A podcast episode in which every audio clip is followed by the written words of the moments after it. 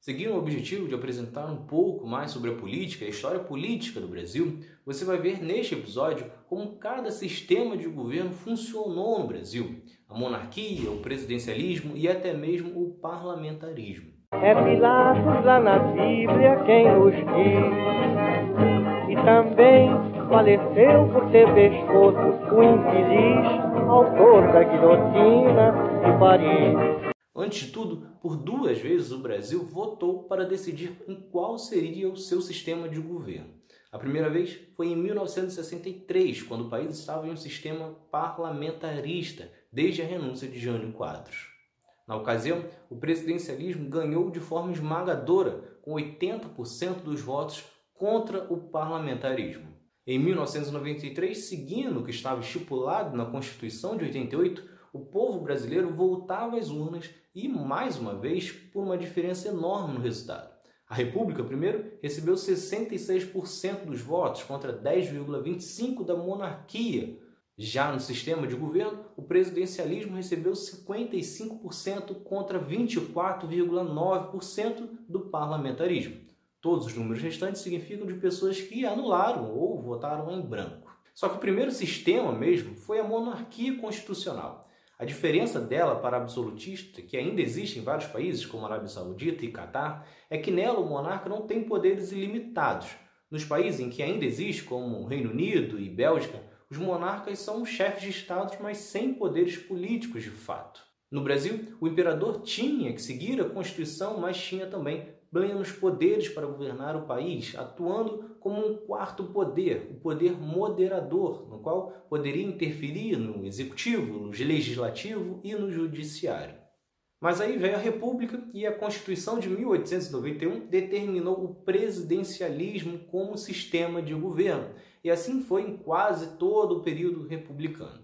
Neste sistema, o presidente é eleito para o executivo de forma independente do legislativo.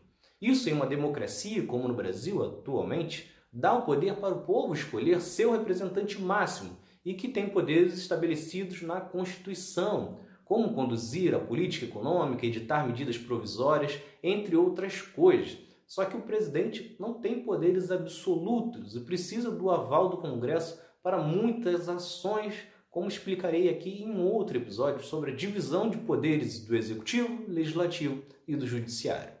Já o parlamentarismo aconteceu entre 1961 e 1963.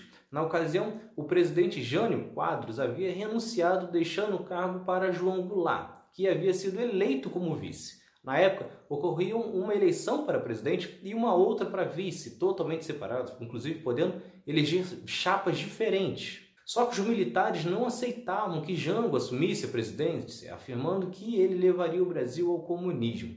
Então foi feito um grande acordo nacional, como é moda aqui no país, e os militares permitiram que João Goulart assumisse a presidência desde que o Brasil mudasse o sistema para o parlamentarismo, o que foi aceito por Jango. Então, entre 1961 e janeiro de 1963, além de um presidente, o país chegou a ter também três primeiros ministros: Tancredo Neves, Brochado da Rocha e Hermes Lima, escolhidos pelo Congresso Nacional. No entanto, tanto João Goulart atravessava os limites de seu poder, como o próprio Congresso muitas vezes atropelava o primeiro-ministro. Com isso, foi realizado o plebiscito para que o povo escolhesse e definiu o presidencialismo, com Jango então recuperando todos os seus poderes como presidente, pelo menos até o golpe de 64. Mas, de modo geral, no parlamentarismo, o chefe de governo é o primeiro-ministro, escolhido pelo legislativo posição hoje que poderia ser ocupada por Rodrigo Maia, que foi eleito presidente da Câmara com voto dos deputados. O ponto positivo desse sistema é que o executivo sempre terá maioria no legislativo, afinal, foi escolhido por ele. Por outro lado, o povo perde totalmente o controle sobre quem será o novo chefe, pois será decidido em um acordo entre os partidos eleitos. Voltando ao exemplo de Rodrigo Maia, Será que quem votou no Bolsonaro ou quem votou no Haddad teria escolhido o Rodrigo Maia para ser o seu chefe de governo? Ainda existem muitos outros sistemas, como o semipresidencialismo, como o que ocorre em Portugal. Este sistema une características do presidencialismo com um presidente eleito pela sociedade e o parlamentarismo, no qual o legislativo escolhe um primeiro-ministro para governar juntamente com o presidente.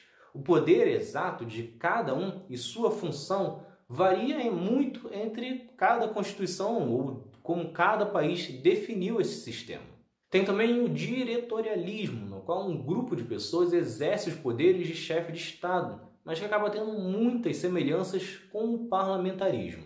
Outro sistema é o partido único, no qual não existe a concorrência entre partidos e sim unicamente entre as pessoas. E tem também o despotismo, que uma pessoa ou um grupo exerce o poder absoluto, recebendo por título de nobreza ou por escolha de uma determinada parte da sociedade. Esses são os principais sistemas de governo, mas, obviamente, no Brasil, a grande disputa, se existir um novo plebiscito, será sempre entre o presidencialismo e o parlamentarismo. Então é isso. Se vocês gostaram, se inscrevam, ativem as notificações e continuem acompanhando. Tem mais outro lado da história por aí. Valeu!